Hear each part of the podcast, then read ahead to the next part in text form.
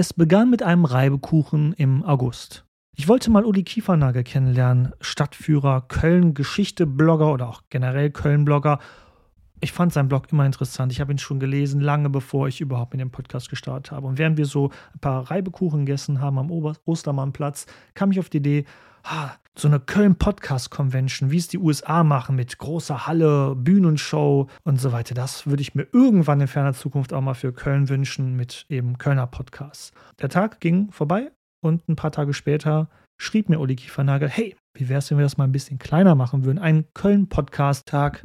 Wir laden ein paar Köln-Podcasts ein und dann machen wir eine gemeinsame Folge, in der wir quasi die Zuhörerinnen und Zuhörer über den Eigelstein nehmen und jeder geht aus seiner Perspektive ran. Und daraus, aus diesen Kölschen Avengers, die wir hier zusammengetrommelt haben für diese Podcast-Folge, ist eine wirklich schöne Folge geworden. Ich freue mich wirklich sehr, sie euch jetzt präsentieren zu können. Ich will auch nicht zu lange reden, nur kurzer Hinweis: jeder hatte nur vier Minuten.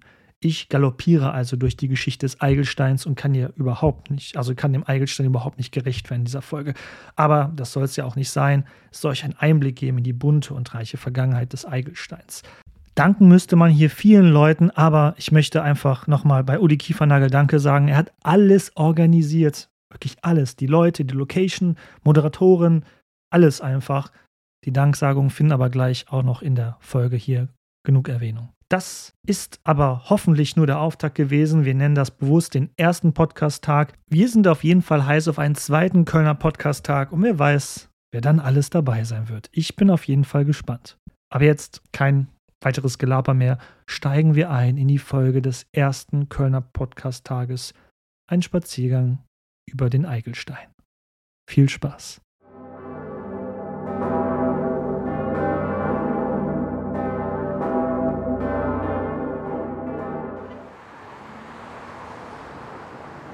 Herzlich willkommen zum ersten Kölner Podcast-Tag. Endlich geht's los. Wir präsentieren heute, ja, man muss es einfach so sagen, eine Weltpremiere. Wir haben verschiedene Kölner Internetakteure zusammengetrommelt, insgesamt neun. Und ich finde, das ist mindestens eine Fanfare wert.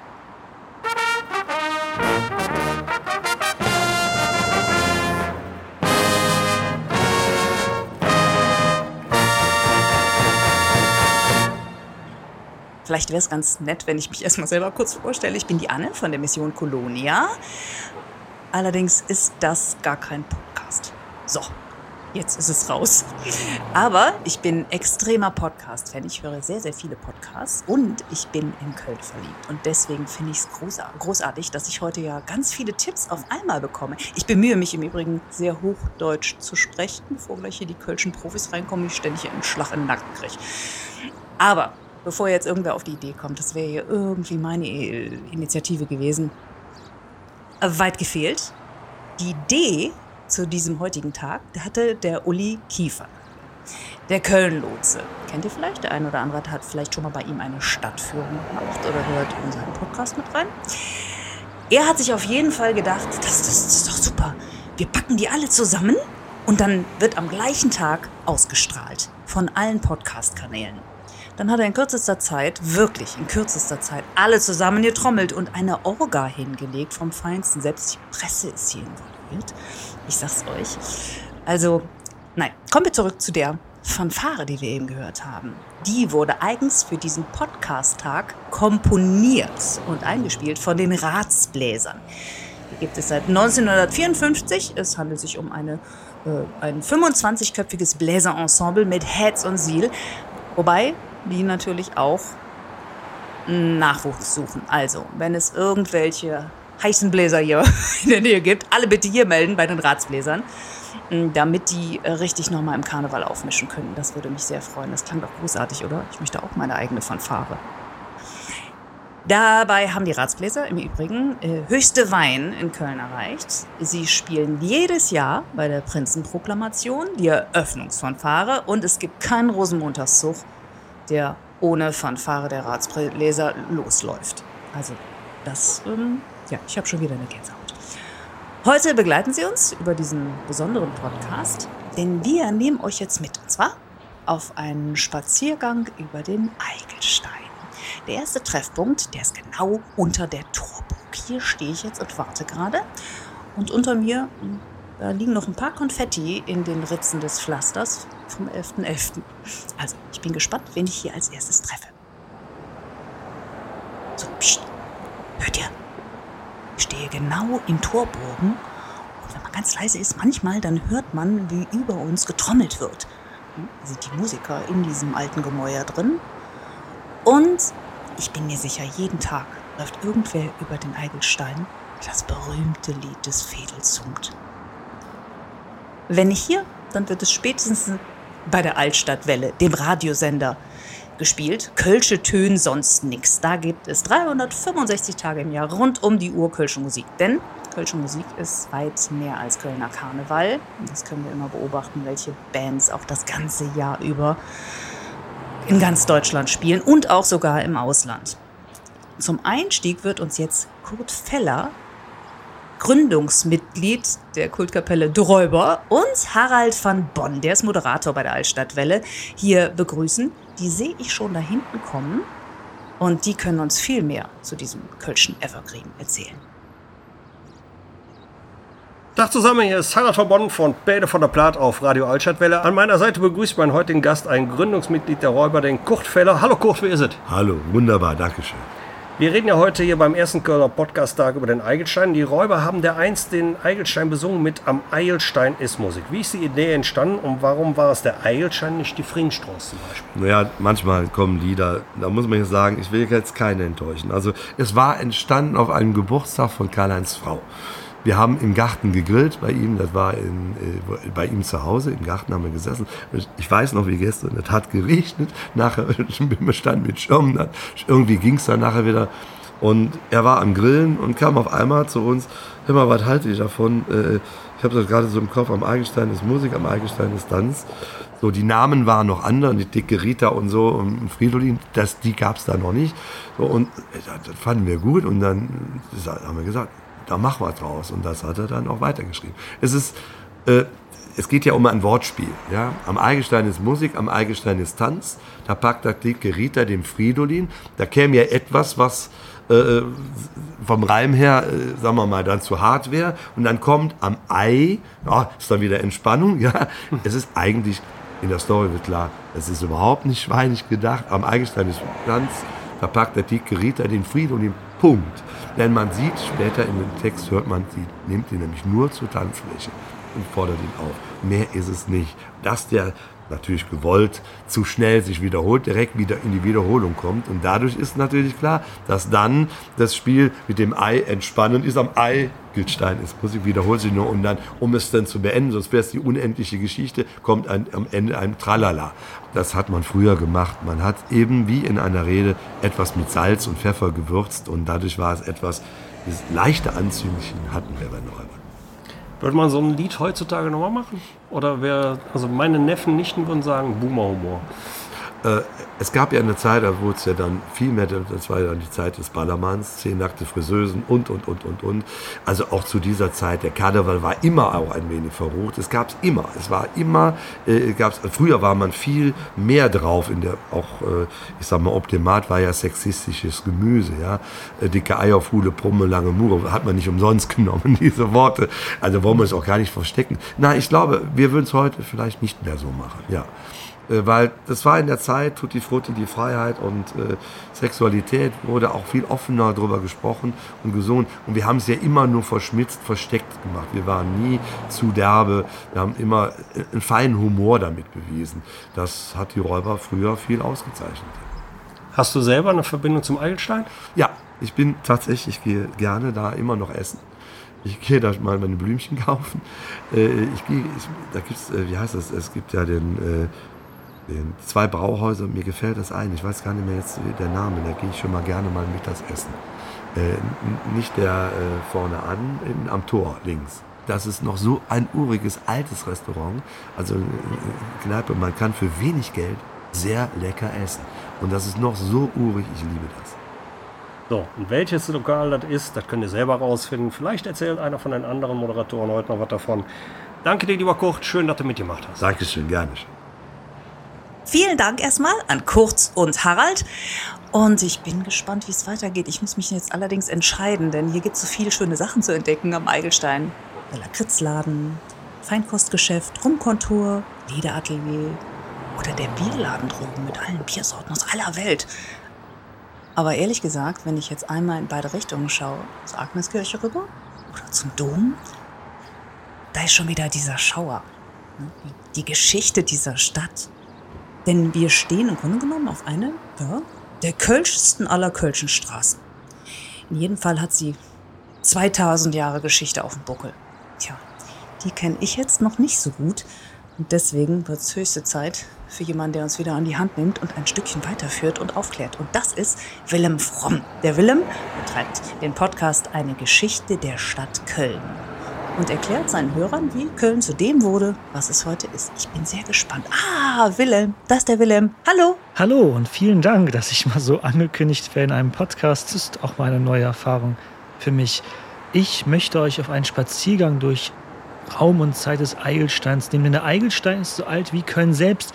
Wir beginnen natürlich, wo sonst im Eigelsteintor, einst Teil der mächtigen mittelalterlichen Stadtmauer aus dem 13. Jahrhundert, die dann auch übrig blieb, als im 19. Jahrhundert der meiste Teil der mittelalterlichen Stadtmauer abgerissen worden ist. Durch das Eigelsteintor gingen schon wirkliche Promis. 1635 die französische Königin Maria de Medici und 1804 Kaiser Napoleon. Wenn wir durch das Eigelsteintor schreiten Richtung Dom, gehen wir nach Süden und sehen dichte Häuserreihen. Aber was befand sich eigentlich in anderen Epochen? In der Antike liegt das Areal noch vor der ummauerten römischen Stadt. Wir finden hier Friedhöfe, Vorstadthäuser reicher Bürger oder auch Glasbetriebe. Im Mittelalter ist das Areal weiterhin abseits des Eigelsteins eher dünn besiedelt. Der Eigelstein ist Teil der großen mittelalterlichen nördlichen Vorstadt namens Niederich und ja, hier stehen Häuser der, ja, jetzt nicht armen, aber eher einfacher situierten Menschen wie Handwerker oder auch zahlreiche Bauhäuser. Wie mag es dann hier auch noch vor einigen Jahrhunderten ausgesehen haben? Hier standen, wie gesagt, keine Häuser der Reichen. Hier lebten eher Menschen, die mit ihren Händen arbeiteten, Handwerker und Tagelöhner, die abends in die zahlreichen Brauhäuser hier am Eigelstein einhergingen. Bis weit ins 19. Jahrhundert haben wir aber abseits des Eigelsteins selbst eher eine ländliche Besiedlung, Kohl, also Kappes und Weinfelder mitsamt Klöstern von St. Ursula und St. Andreas prägen das Bild hier. Auf unserem Spaziergang erreichen wir nun die Straßenkreuzung zur Eintrachtstraße. Auch mir ist seit kurzem bewusst, hier stand ab 1106 das erste alte Eigelsteintor, als man weite Teile des heutigen Eigelsteins in die Stadt eingemeinte. Erst 1180 folgte dann der nördliche Teil des Eigelsteins und das eingangs erwähnte heutige Eigelsteintor entstand kurz darauf im 13. Jahrhundert. Das alte man dann einfach abgerissen.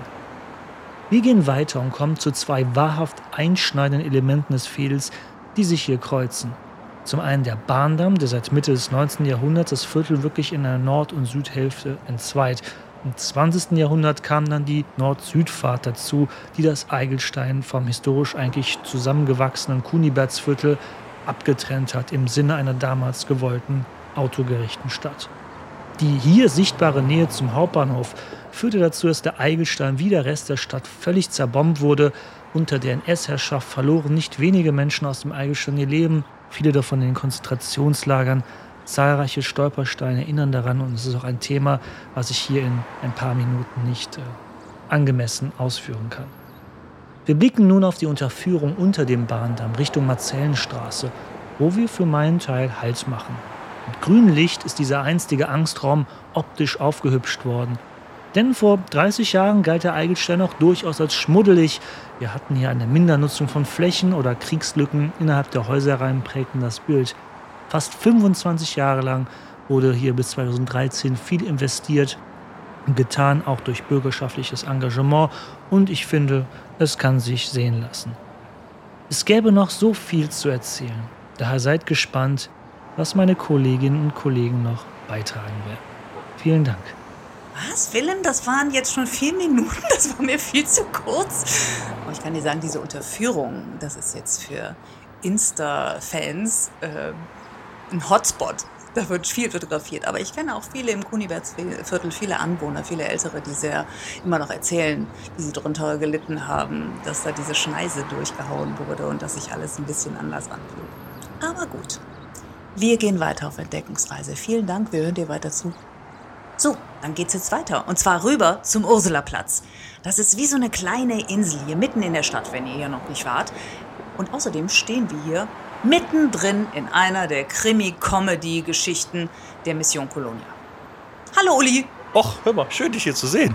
Wir sind ja mittendrin. Wir haben hier auf der einen Seite die heilige Ursula, da haben wir die Schreckenskammer und auch noch den, das Casino der Husaren. Das ist ja, also Gölscher geht's nicht mehr. Ja, und du darfst dir jetzt aussuchen, wo wir zuerst reingehen. Natürlich gehen wir zuerst die Husaren besuchen. Das, die Husaren stellen dieses Jahr das Dreigestirn und so viel Ehre muss sein. Alaf, liebes Dreigestirn, äh, Ja. wir sind stolz auf euch. Alaf, das sind wir auch. Also rein ins Treppenhaus. Schau mal hier links und rechts, da siehst du gleich wunderschöne Fotokollagen. Das ist eine absolute Zeitreise. Und hier rauf zu klettern, das lohnt sich, denn jetzt stehen wir im Casino der Husaren. Überall sehen wir Orden und vor allen Dingen eine lange Theke, die sich die Jungs hier reingeklöppelt haben. Und das ist der Grund, warum die Mission Colonia hier ihr Kölsch-Diplom spielt. Also erst theoretische Prüfung in Form einer wieder Action-Lesung, typisch für uns. Ähm, siehst du die Geschichte des Kölsch von Anno Pief bis heute. Und äh, dann geht's zum praktischen Teil und dann kann man zehn verschiedene Kölschsorten frisch vom Fass probieren und am Ende kriegt man sein eigenes Kölsch-Diplom mit nach Hause. Die Geschichte des Kölschs, die ist natürlich schon beeindruckend, aber hier gibt's ja noch ganz andere Geschichten, die sind viel älter und viel imposanter. Was ist denn mit der komischen Kirche da gegenüber? Ja, ja, die Ursula-Kirche, das passt natürlich zu unserem äh, Stück äh, die Ursula-Verschwörung, denn äh, die Christina spielt die Wirtin der Schreckenskammer und die Sonja spielt die Restauratorin der Kirche von St. Ursula. Warst du mal in der Knochenkammer? Wir, wir nennen es die goldene Kammer, weil goldene. Knochen gibt's beim Metzger. Wenn wir in die Kirche gehen und Knochen und, und, und uns äh, Überreste angucken, sind das Gebeine oder Reliquien. Äh, Das ist korrekt. Ach komm, wir gehen Kölsch trinken, oder? Oh, ich ja noch durch. Komm, geh mal rüber. Schreckenskammer. Komm, rein. Schreckenskammer. Achtung, Schwingtür! Ja, diese Tür ist mir auch sehr, sehr vertraut, denn äh, die Mission Colonia, die spielt halt Actionlesungen. Das heißt, wir schlüpfen in ganz, ganz viele Rollen sehr, sehr schnell in Jungs, Mädchen, selbst die 11.000 Jungfrauen stellen wir in einer Szene dar. Und äh, da müssen wir zum Beispiel immer wieder durch diese Tür und wir sind auch bekannt für unsere Geräusche. Das heißt, nehmen wir mal an, jetzt kommt das aufgeregte Funkemariechen rein, dann klingt diese Schwingtür der Schreckenskammer so, verdeng, verdeng, verdeng, verdeng, verdeng, weil der Rosenmond aus so fällt aus. Oder dann kommt der Aale Fritz, Fritz hinterher und bei dem klingt es so, verdeng, verdeng, verdeng. Oder, ganz gefährlich für die Mädels, ein Luxemburger Ermittler. Und bei dem heißt es natürlich, pardon, pardon, pardon. Also, ich kann jetzt hier nur so einen Hauch darstellen. Ich glaube, wir müssen uns das unbedingt mal angucken. Leute, Mission Colonia, da gibt's noch irgendwas mit Weihnachten? Ja, wir spielen bei den Husaren. Wir haben gerade unsere Premiere gespielt. Das erste Mal ein komplettes Weihnachtsstück. Die Geschichte der Heiligen Drei Könige. Ein Roadmovie. Oder hast du irgendeine Ahnung, wie die drei sich kennengelernt haben? Und wieso die in einem Sarkophag hier in Köln gelandet sind? Viel spannender finde ich die Frage, wie ihr drei Mädels Kaspar, Melchior und Balthasar darstellen wollt.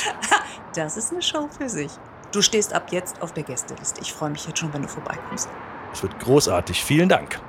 So, wir laufen jetzt ein Stückchen weiter bis zu Unterkranenbäumen. Da wartet der Michael von den Kölschgängern auf uns. Ja, unter Kranenbäumen lebte im 19. Jahrhundert ein echtes kölsches Original, nämlich der Orjuls Palm. Und der Michael, der kennt diesen Herrn, als wäre es sein eigener Nachbar. Aber hört selbst. Ungerkrane Bäume, die Zeit der Industrialisierung. Das war ähm, im 18. Jahrhundert bis zum Eng vom 19. Jahrhundert. Kölle wuchs an von 40.000 ob fast 400.000 Lück. Ungerkrane Bäume, das war die Heimat der Ringroller. Die Ringroller, das waren die, die unten am Rhein die Chef entlade und obgelade han. Das waren raue Geselle. Und wenn man jetzt weiß, dass am Eigelstein auch noch Ötje Chef unterwegs war, die Bordsteinschwalbe und das Milieu, kann man sich nicht vorstellen, dass da einer oprecht durchgegangen ist. Der Euelspalm. Der Euelspalm ist 1801 geboren in der Franzosezig. Het Flück mit zehn Jahren Kölsch und Französisch geliert und gesprochen. Hätte ihm nichts genützt. 1815 kommen die Preuße ans Realt und, tja, war ein schlau Kerlchen. Hätt Maler und Lackierer gelehrt, hat ähm, Jans Kölle bemalt, de Kuppel von der Kirche, Treppe, Geländer, Trappe, Hüserfassade, alles Mögliche. War fließig, hat nebenbei jet Musik geliert. Und muss mit 20, wie er die Preuße wollte, zum Kommiss. Dort hat er sich schick angestellt und wurde alt früh befördert. Als er das seinem Vater geschrieben hat, hätte er geantwortet, dass sing all Jugendliche et Zilli ein fremder Mann gehirat hat. Auch ne Schnieder wie die Familie vom Zilli. Darüber war er so bedröv, dass er ab ist nach Griechenland und hätte Grieche im Kampf gegen die Türke geholfen. Ist da in der Welt herumgekommen und es hätte sich in Russland, bam, ein Schusswund im Bein angefangen, was ihm zig Lebens Malest gemacht hätte. Die Schusswund hätte er in Berlin auskuriert, hätte dort drei Jahre gelebt. Berlin. Berlin ist doch nix für eine Kölsche Jung. Also ist er zurück nach Gölle, hätte da tatsächlich singt Zillige ihr Hirot, die ähm, Witfrau geworden ist. Der Mann ist gestorben. Mit der Zilli hätte er drei Kinder gehabt. Wie auch et starb. Et war Kotglück. Naja, was mäht man in so einer Situation? Man hätte die Kinder zu versorgen. Was mäht man? Man hirot et Dienstmädchen. Et Züff Kolgraf. Die ever ihm zwei Zweierlingscher mäht und drei Einzelkinder. 14 Mähe zusammen. Und dann plach in die Schusswund und die Aufträge werden knapp. Was mäht er? Er geht nach der Stadt und holt sich eine Lizenz als Dreh-Oil-Spieler. Und genauso kennen wir ihn als Dreh-Oil-Spieler. Deswegen heißt er Oils Palm. Er tritt ob wie als Soldat. Genierlich reine Hemskragen, blank gewichste Schon, schwarze Jack, noch Husarerart geschnöt und ein Trottelmütz. Und dat mäht er die nächsten 40 Jahre lang. Wie ihm das so schwer wird, er wohl langsam 80, mäht er sich ein Bild, ein Panoramabildchen von der Alpe und stellt sich damit an den Straßenrand. Mit 81 ist er gestorben. Viele hundert Glück sind ob sein Begräbnis noch Melorte gegangen. Gestorben ist unter grane Bäume. Und da sind wir wieder beim Anfang. Danke, Michael. Ach, herrlich, wir rutschen immer mehr in die kölsche Sprache. Dabei hört man an allen Ecken und Enden, dass die ausstirbt. Selbst hier im Eigelstein, da hört man alle möglichen Sprachen, nur Kölsch eher selten. Eigentlich kein Wunder. Wir sind ja so viele Hotels, gerade drüben im Kunibertsviertel. Sind in der Nähe vom Bahnhof. Aber es wäre jetzt höchste Zeit, mal einen Kölsch-Auffrischungskurs zu machen. Und unser Kölschlehrer, das ist heute Jörg Runge. Ja, genau. Der Tuppes vom Land. Der bekannte Karnevalsjeck steht für das Comeback der Reimrede in der Bütz. Und dabei macht er sich einen Reim auf alles. Und heute auf die Kölsche Spruch.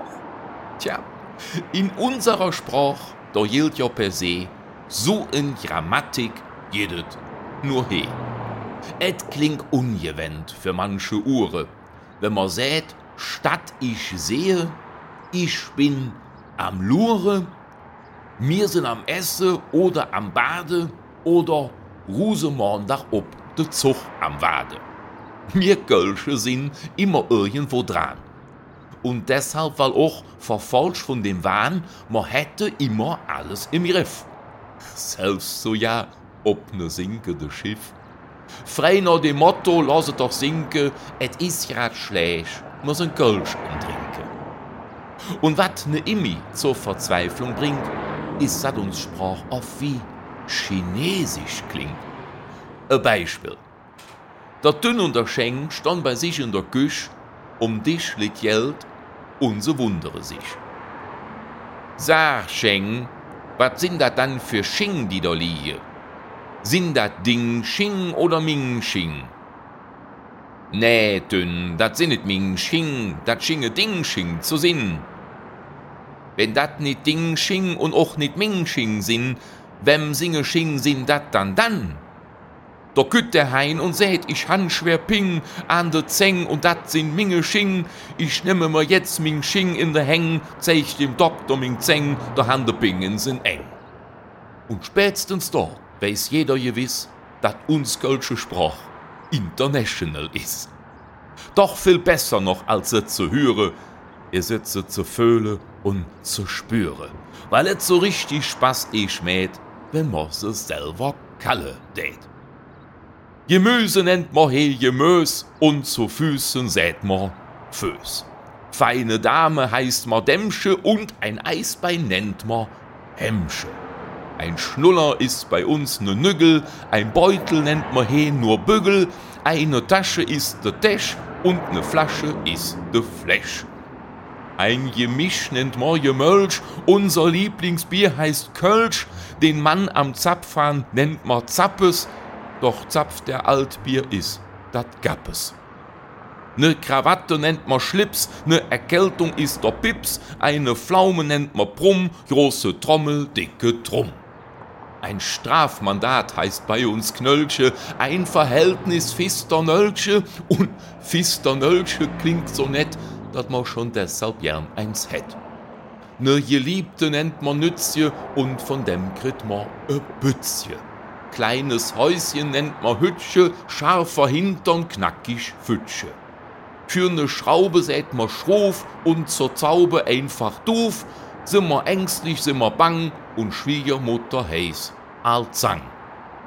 Ein Frosch, das is ne Hüppe grad, den Affe kennt man he als Ab, zur Spatz und Sperling sät man Misch und koche dumme in der Küche. Zum Topf sät man Düppe, zur Pfanne nur Pann, der Pap ist der Vater und Mutter der Mann, der Üm ist der Onkel, sing Frau ist der Tant und Düsseldorf quasi ein anderes Land. So könn ich noch viel verzelle, über uns Heimat und über Kölle. Doch jede da so viel per se, da sös ich moje frö noch he. Ich glaub, ihr seid alt Jod parat, für zu schwade ob die goldsche Art. Und wenn er ins zu hören kriegt, von Wege dat gehört sich nicht, dann seid er ruhig ganz selbstbewusst und sagt für die, ihr seid Beschluss. Weil unsere Sprach doch ganz gewiss ne Geschenk vom Leben herjot is. Solang man noch träume, jedet uns Jod. Solang man noch hoffe, haben wir noch Mut. Solang man noch lebe, sind wir he noch nicht fort. Und solang man noch lache, kriegt uns keiner kaputt. Ein Schirm nennt man Parapluie, ein Schwätzchen nennt man Klav, doch unser Lieblingswörtche is und blieb Kölle. Alaf. Dankeschön an den Tuppes vom Land. Wo sind denn jetzt die Ratsbläser? Ich finde, das hätte doch jetzt echt mal einen Tusch verdient. Ich glaube, die sind schon rüber zum Kölschebohr. Aber wir gehen jetzt zum Stavenhof, der im Kölschen ja nur Stöverhof genannt wird. Früher eine verrufene Meile, heute bevorzugte Wohngegend. Für die jüngere Generation sieht es eher aus äh, wie die Winkelgasse von Harry Potter. Aber gut, nicht abschweifen. Um die ganze Geschichte dazu zu kennen, da werden wir jetzt Frank und Uli treffen vom Köln-Ding der Woche. Sie präsentieren ähm, im lockeren Gespräch historisches, Anekdoten oder Legenden und Märchen aus Köln. Immer kurz und knackig, immer subjektiv und völlig voreingenommen. Und heute erklären uns die beiden, äh, wieso es früher schon ein Soff im Stüverhof ja. Im Stöverhof ist Zoff und das ist genau richtig, denn wir kommen jetzt nach dem ganzen seriösen Teil endlich zum sündigen Teil unserer Geschichte hier, zum Stavenhof oder besser gesagt zum Stüverhof, die ehemals sündige und äußerst gefährliche Meile in Köln. Ja, der True Crime Teil aus dem Fädelküt jetzt. Und wir beginnen mal in den 60er Jahren, weil da hatten wir nämlich in Köln eine Kriminalstatistik, die war so erbärmlich, also es es ist fast unglaublich. Ähm, wir, wir hatten den Ruf, äh, das vom Chicago am Rhein, und das haben wir auch wirklich redlich verdient. Ähm, wir hatten ungefähr 50.000 äh, Straftaten jedes Jahr. Das ist ein absoluter Spitzenwert. Da waren wir Champions League. Und ähm, davon wurde aber nur ein Drittel aufgeklärt. Somit waren wir auf dem Abstiegsplatz wie der erste FC Köln im Moment. Ähm, es ging dabei vor allen Dingen um Hehlerei, Glücksspiel, Gewalt und natürlich Prostitution. Es war aber nicht nur der Stüverhof, sondern es gab auch die Brinkgasse im Friesenviertel oder die Nächselsgasse in der Südstadt. Das waren alles die Ecken, wo die Prostitution geboomt hat. Und natürlich, Prostitution und Kriminalität gehört eins zum anderen. Ja, äh, die, Kölschen nennen die Prostituierten übrigens Trottoirschwalven.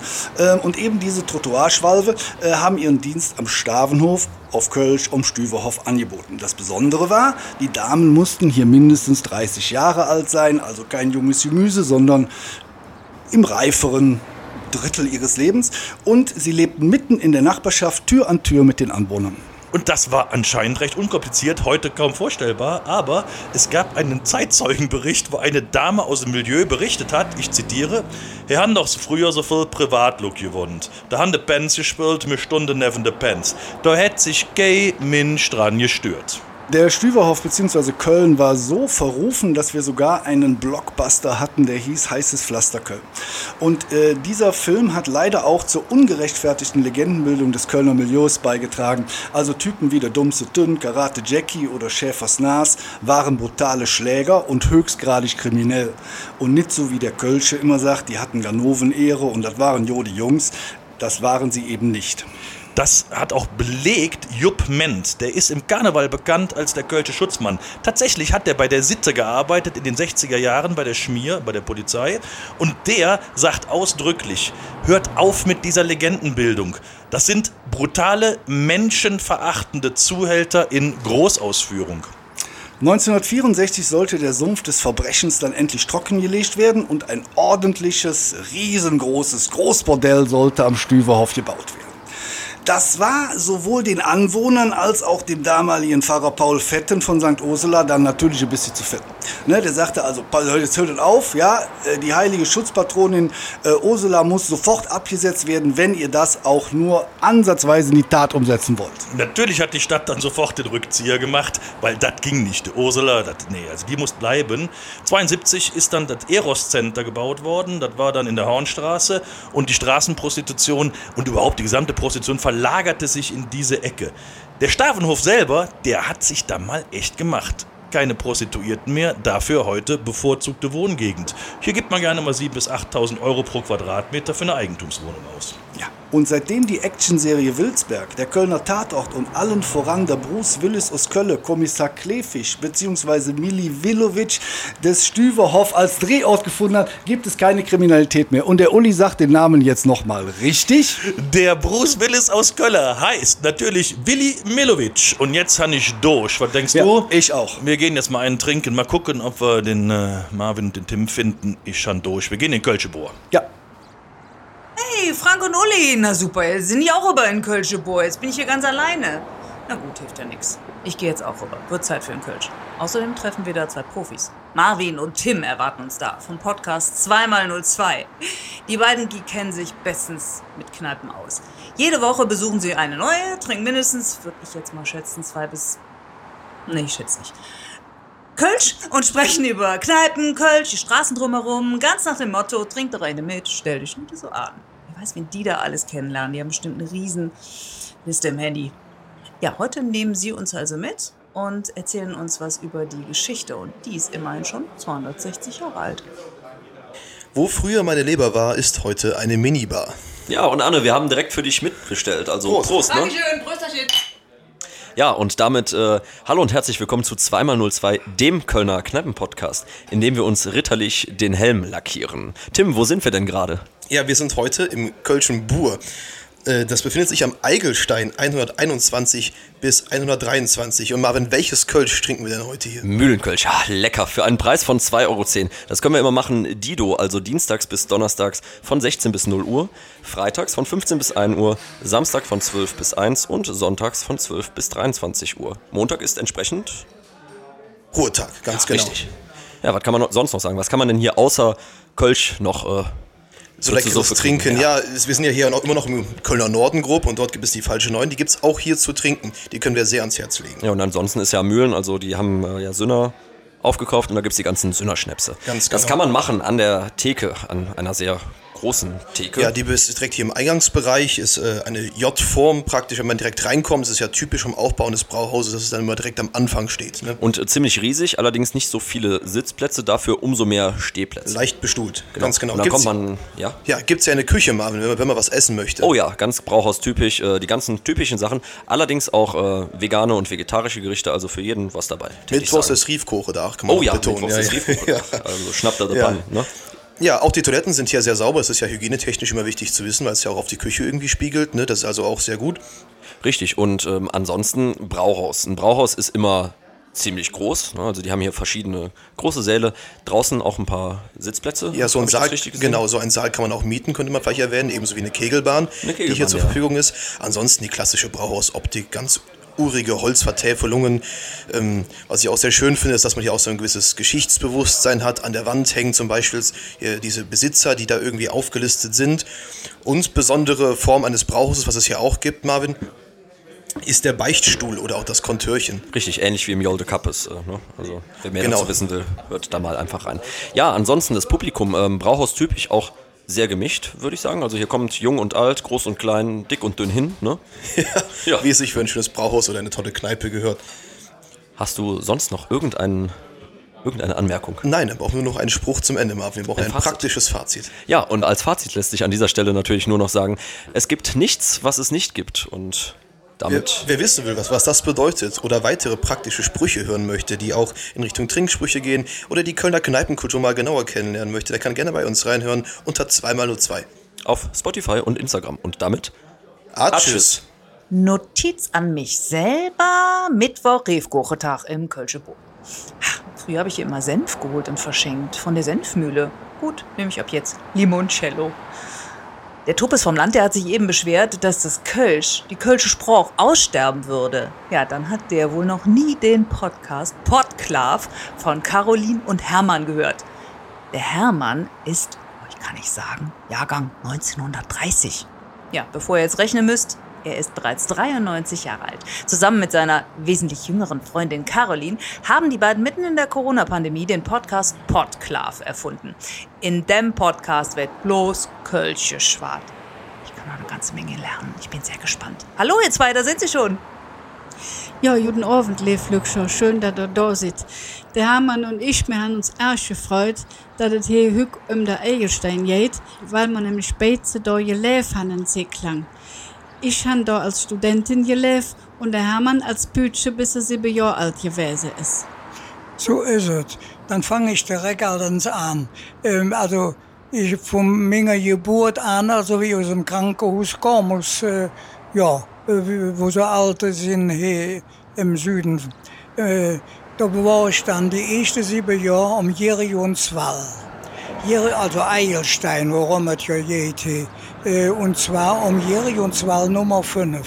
Und weil man weiß, wo das anfängt, an der Eilstein Sports, da sind die, da fängt dann an zu zählen. So. Und wenn man dann an der Eilstein Sports steht und noch dann in der Jerionswallerin, dann sind dann links die ungerade Zahlen, also die Nummer 5. Und wenn ich mich so besinne, ähm, wie gesagt, mit sieben Jahren sind wir dann noch Riel getrocknet. Das nur nicht vorbei, wie mein Vater einen Stell beim Fort gekriegt hat. Und das war damals schon jetzt Besonderes. So, Eierstein, hier uns war fünf. Reis, äh, da hat ein, mein, mein Großvater äh, äh, das Haus gekauft. Das ist aber dann irgendwie der Barre runter. Da waren fünf Kinder. Das hätte nicht funktioniert. Aber da haben wir dann immer noch äh, ob du zum Mädchen gewohnt. Und rechts von uns, von dem Serie, und zwar Nummer 5, äh, also wenn wir rauskommen, aus, der Wohn aus dem Haus hier. Rechts, das war die Frau Römer. Die hatte Kolonialwarengeschäft, sagt man da, Butter, äh, kein Butter, Zucker, Mehl, Kaffee, Tee und so eine Kram. Und äh, ich weiß noch, dass meine Mutter, wenn sie uns jetzt vergessen hat, das kam hat sie mir da hat sie mir einen Zettel in der Hand, ich war dann vier Jahre, äh, geh mal eben zu Frau Römer und dann kaufst du, weiß ich was. Und ich weiß noch ganz genau, schon an einen fotografisch Firma, wenn ich der Arm ganz groß hochstrecke, das komme ich bis an der Theke, um den Zettel aufzugeben. Und links ob der Thek stund ein Kabetlamp. Die tätet Licht geben und die tätet so komische Geräusche geben. Hatte mir nicht. Und der Dachsport, das ist etwas ganz Besonderes. Wir müssen mit elektrischem Licht zufrieden sein. Ich wusste ja nicht, dass die, die Ärmrömers noch ja kein elektrisches Licht hatten.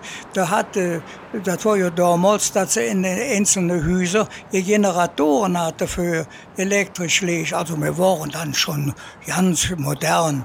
Und dann, wenn wir aus dem Haus rauskamen, links, da war dann der Friseur, der Balbutz, wie man auf Kölsch. Und ich weiß noch, ich muss ein Bösche von vier Jahren gewesen sein, äh, hat mein Vater mich runtergeschickt, äh, jemand zum Essen, lass dir die Haare schneiden. Jo, ich bin runter und ich sage, ich soll mir die Haare schneiden lassen. Und ja, wie dann, lebe jung? Ja, wie meine Papa. Der Lord sagte, das geht nicht. Es ist ein russischer Junge, äh, da gab es ja noch kein Auto und so, also es war richtig ruhig im Jerionswald. Hätte er abgerufen, Adolf, kommen Sie an das Fenster. Was ist denn los? Ich soll dem Jungen der Haar schnicken.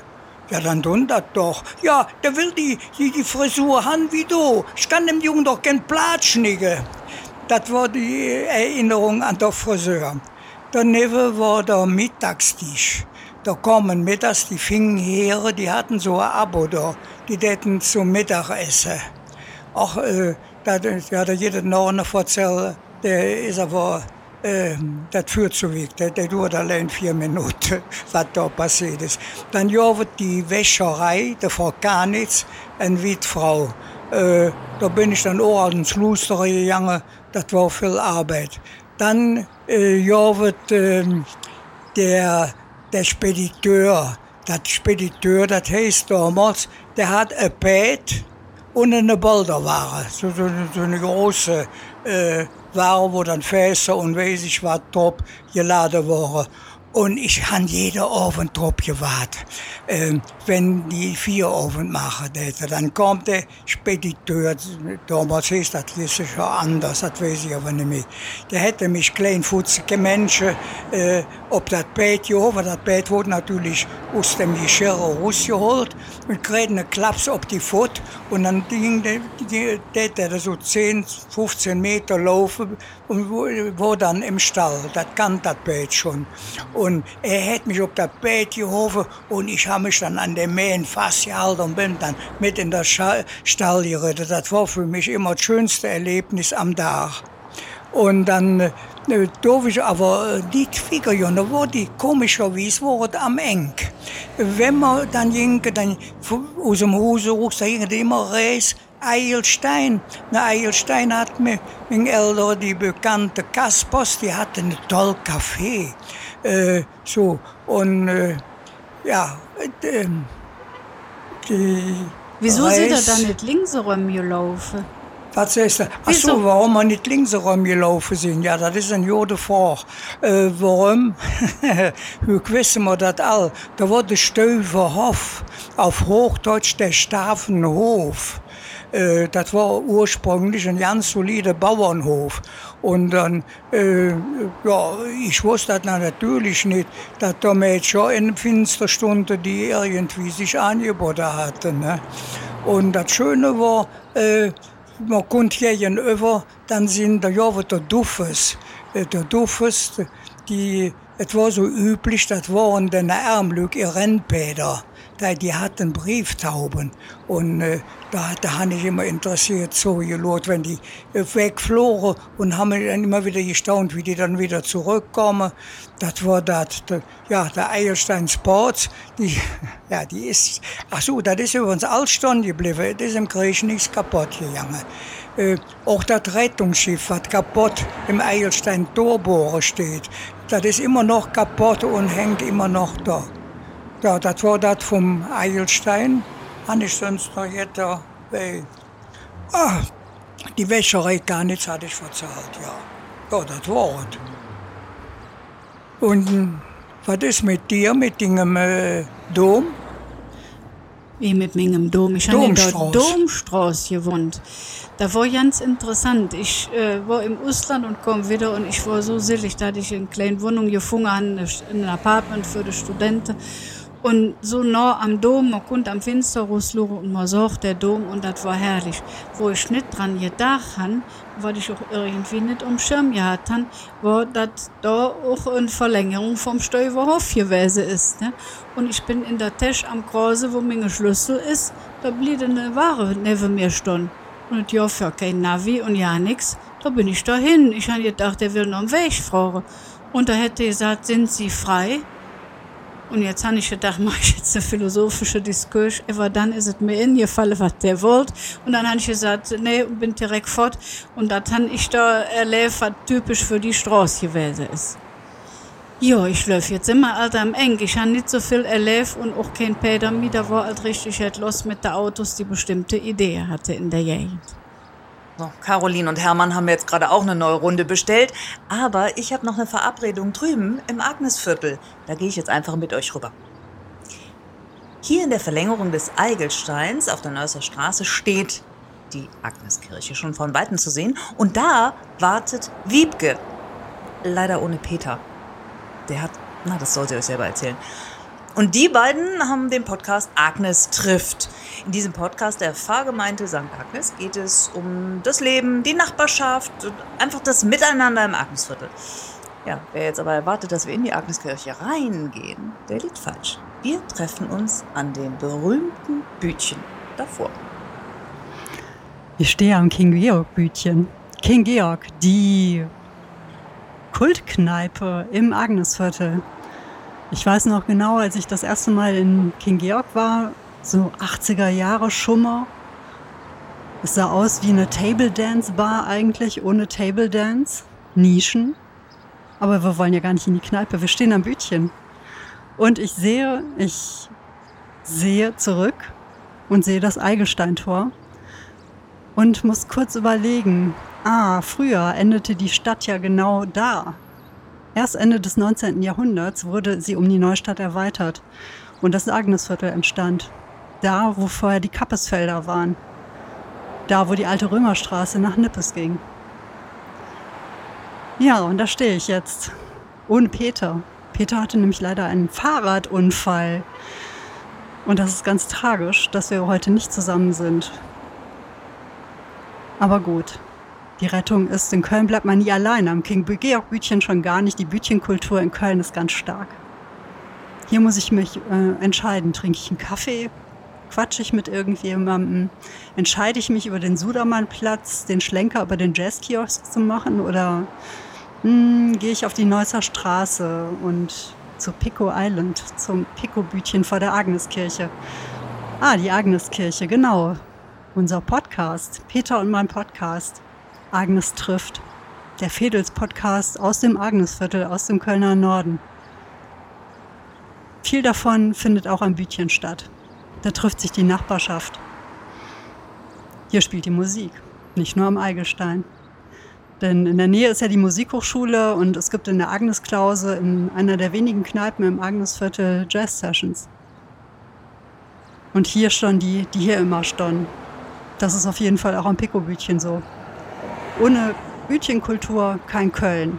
Irgendwo zwischen Eckkneipe, Tante Emma Laden und Haltestelle des Lebens prägen die Bütchen ihr Viertel und auch das Agnesviertel. Die Trinkhalle, der Kiosk, unser Podcast. Auch da trifft sich die Nachbarschaft. So war es zumindest unsere Idee. Wir wollten im März 2020 unseren Podcast starten, Agnes trifft und was kam? Eine Pandemie. Es wurde nicht Agnes trifft, es wurde Agnes spricht. Denn wir haben gedacht, okay, wir machen jetzt einfach los. Wer weiß, wie lange das dauert. Wir wollen jetzt anfangen, wir wollen podcasten. Und dann haben wir uns getroffen und einfach über die Themen gesprochen, die uns gerade so bewegen. Und nicht zufällig sprachen wir in unserer ersten Folge nach der Nullnummer über Zuversicht. Zuversicht, Hoffnung, Vertrauen. Das sind so Themen, die immer irgendwie über dem ganzen Podcast schweben. Meistens sprechen wir so fast eine Stunde über Themen herum und in Themen rein. Viel Alltagsphilosophie spielt mit rein. Wir verbinden sie mal lose, mal eng mit dem Agnesviertel. Konkret Tiere, Musik und Essen und Bücher öfter noch darüber, was wir mit Stille, Aberglaube, Normalität, Verlust oder Allmende verbinden. Allmende. Öffentliche Räume, die gemeinsam genutzt werden, wie der Platz vor der Agneskirche. In der Agneskirche, in dem Räumchen über der Orgel, da nehmen wir unseren Podcast auf. Und da sprechen wir auch über Abseitiges. Irre Düfte. Reparieren. Wir haben auch schon über Hosentaschen gesprochen.